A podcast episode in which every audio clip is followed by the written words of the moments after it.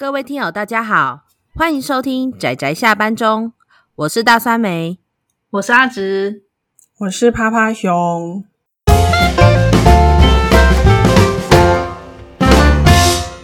各位听友，大家好，大家今天看漫画了吗？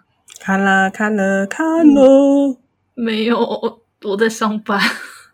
好，对，阿直在上班，可是呃，轻松愉悦的我大酸梅今天待在阿直家看了一整天的漫画，所以大酸梅是这里最有资格讲说我有看漫画的人，耶、yeah，开心，真好哎，我要我要，而且我就躺在阿直家非常舒服的沙发上，然后看着阿直派给我的两天的作业，好可怕。只要把漫画给我看完，我我我加油！我努力，我努力啊！所以今天要讨论的这部作品，就是阿直推荐给我，好，呃，阿直强塞给我的其中一部作品。强塞，呵对，某种程度上也算强塞，没有错吧？不过我们觉得其实真的蛮好看的，所以希望可以来这边推荐给推荐给大家。那我们今天要推荐的这部作品叫做《深夜之月》。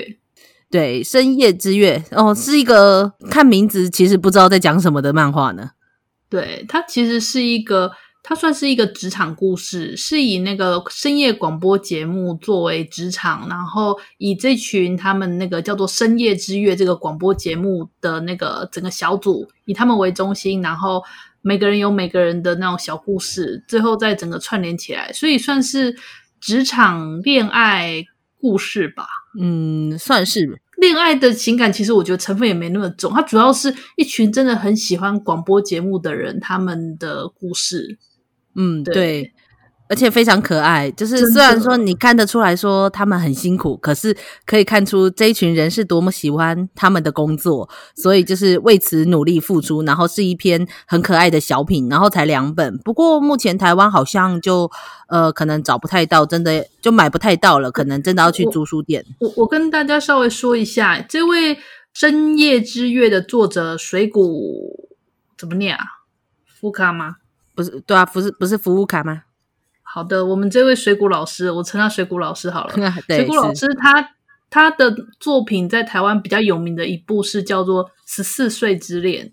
那这部《十四岁之恋》有代理进来，可是后来也是出到一段一段时间就断了。那这部《深夜之月》呢，台湾有代理，很难得的两本都有代理进来。不过其实它有点难找，对我们大家心知肚明的那些，嗯。其实不太容易找，他只找得到实体书，这就是为什么大酸梅跑来我家时，我想要趁这个机会给他看的原因，就是因为他其实算是老实说，算是蛮难找到的。啊、呃，这是真的，对，所以趴趴熊那时候也坐在阿紫家，也是看得很开心，对不对？对，没错。这部我们特别想要跟大家推荐，应该说推荐他，其实我们还是觉得很想要推荐他，原因是因为。嗯，我们是觉得像深夜广播节目，其实跟 Pocket 有一点点类似。嗯，对，应该是说，其实 Podcast 本身就是。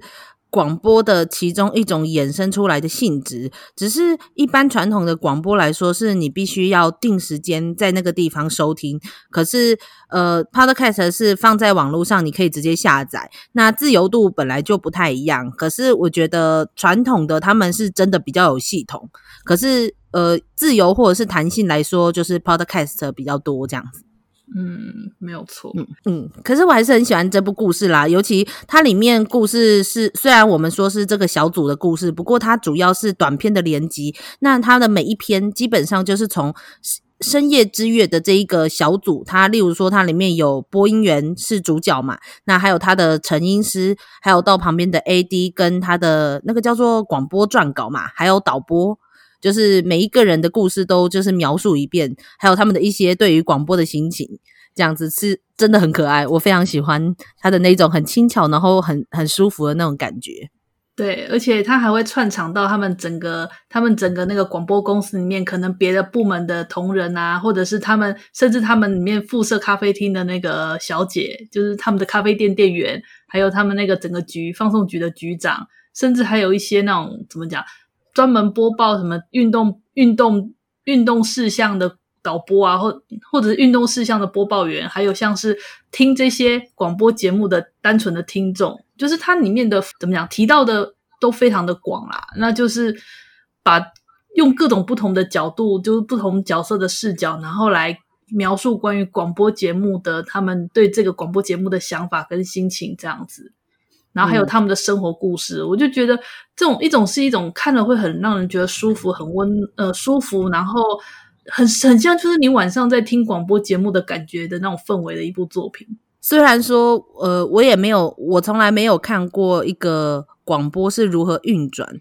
但是我个人是觉得看到一个我完全不知道的领域，然后是如何去执行他们的工作，觉得很有趣。可是另外一部分是我也可以感受到某种程度上跟 Podcast 的那种重叠性，像例如说什么提到有趣的企划的时候，或是有趣的想法的时候，大家都会开始就是杂七杂八、七嘴八舌的提一大堆的意见呐、啊，然后想要做什么啊，就那种感觉跟我们小伙伴在讨论很多。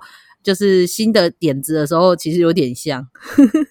对，虽然虽然我们确实提了不少点子，但实际上去制作出来的都没多少。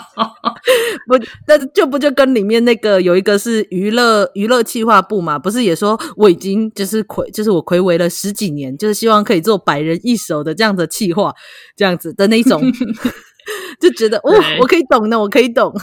就因为你会虽然有很多有趣的点子，但会碍于各种可能是因为硬体上的设备，或者是实际上我们能不能制作出来的那个能力吧，我们本身的能力的问题，所以真的其实点子不一定有办法实现，还蛮可惜的。嗯可是我们会努力的，嗯，对我我我我们会努力的，因为其实我们后面还有好几个计划跟好几个点子，希望可以执行。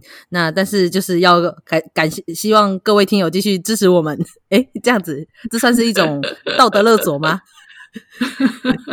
没有啦，没有啦，就是如果觉得我们的节目很有趣的话，支持我们，我会很开心啊。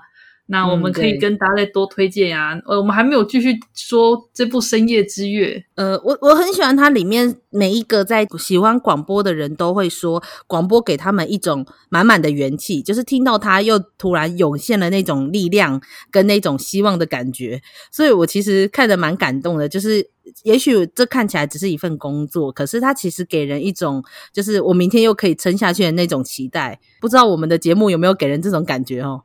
嘿。等等，我们是我们的节目主要是以推荐为主啦。如果你真的要那种类似心情点滴或者是讲干话的那种，就不太一样。我们对我们比较没有偏那样的性质，还是大家比较希望听到这样性质的节目？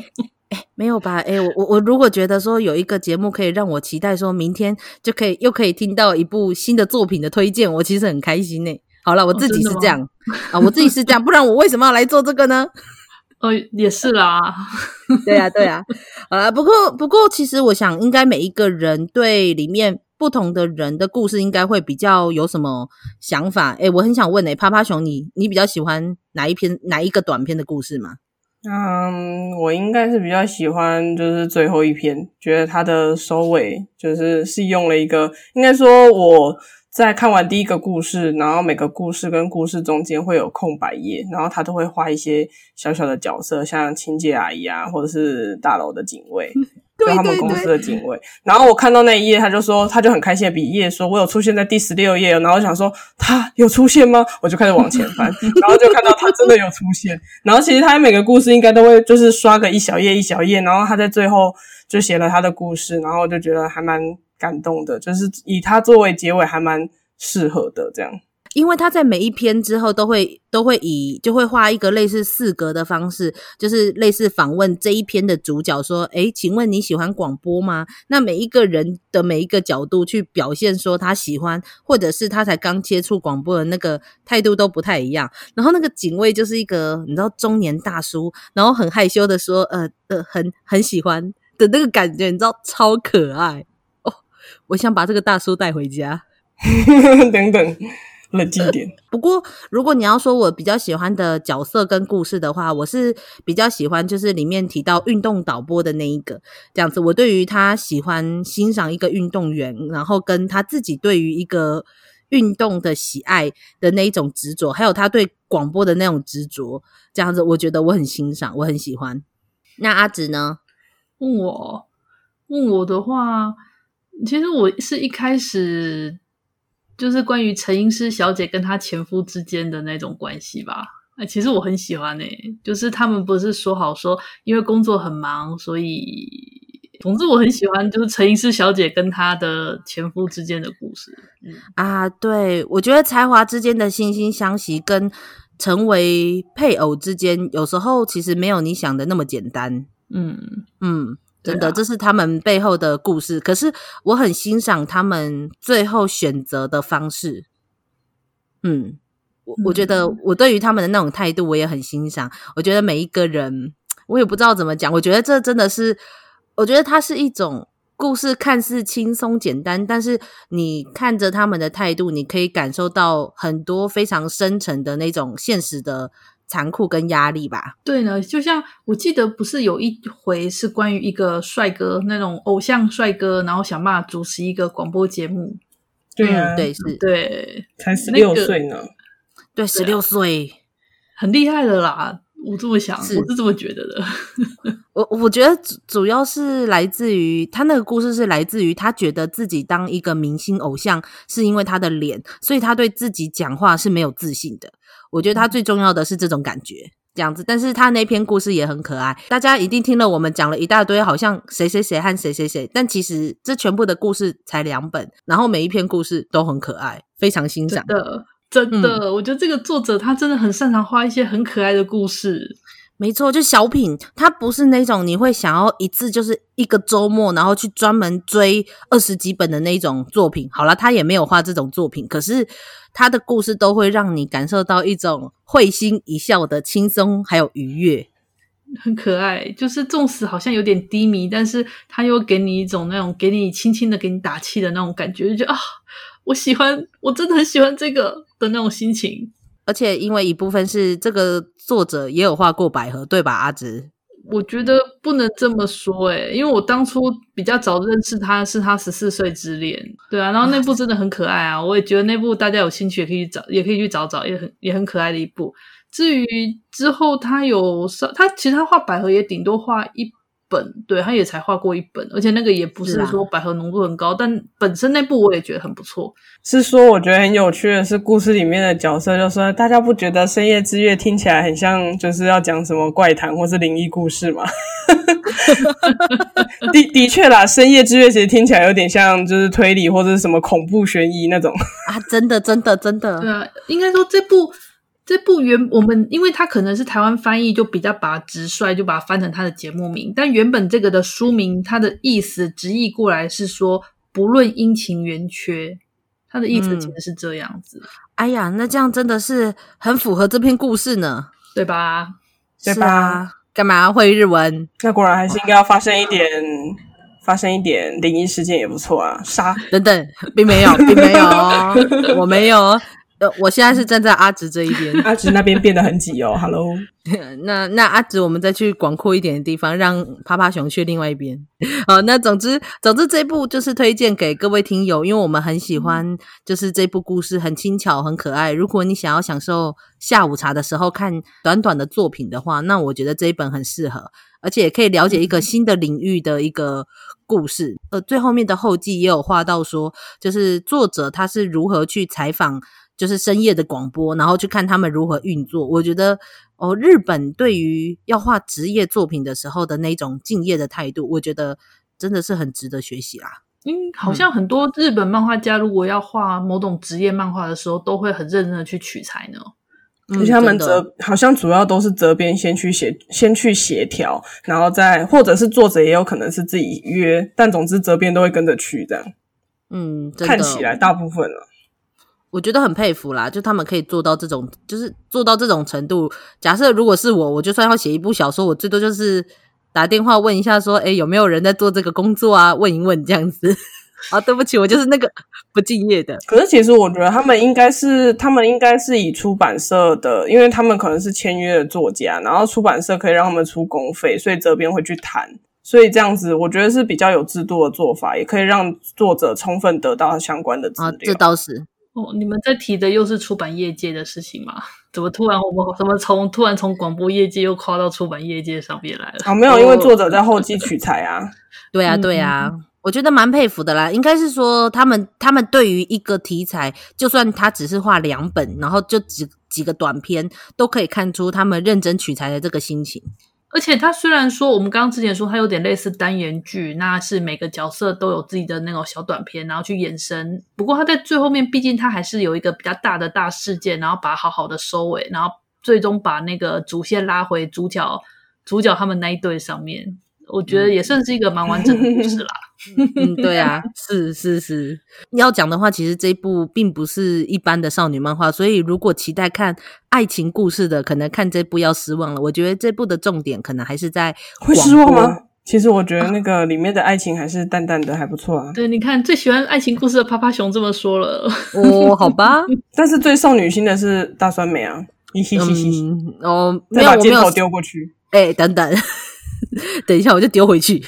哦、呃，那总反正总之就是，我觉得这是一部非常轻松愉快的呃职场小品，这样子的定义上，这样没有问题呗？没有问题。哎，对，好啦，那我们就希望如果有兴趣的听友，就是可以也可以去，如果找得到的话，就是可以来看看 这部作品，这样子。那总之，我们的我们今天要推荐的就是这一部由水谷福卡老师画的《深夜之月》。嘿，对。那我们的节目就到这里告一段落。嗯，谢谢大家，我们下次再见喽，拜拜，大家拜拜。拜拜。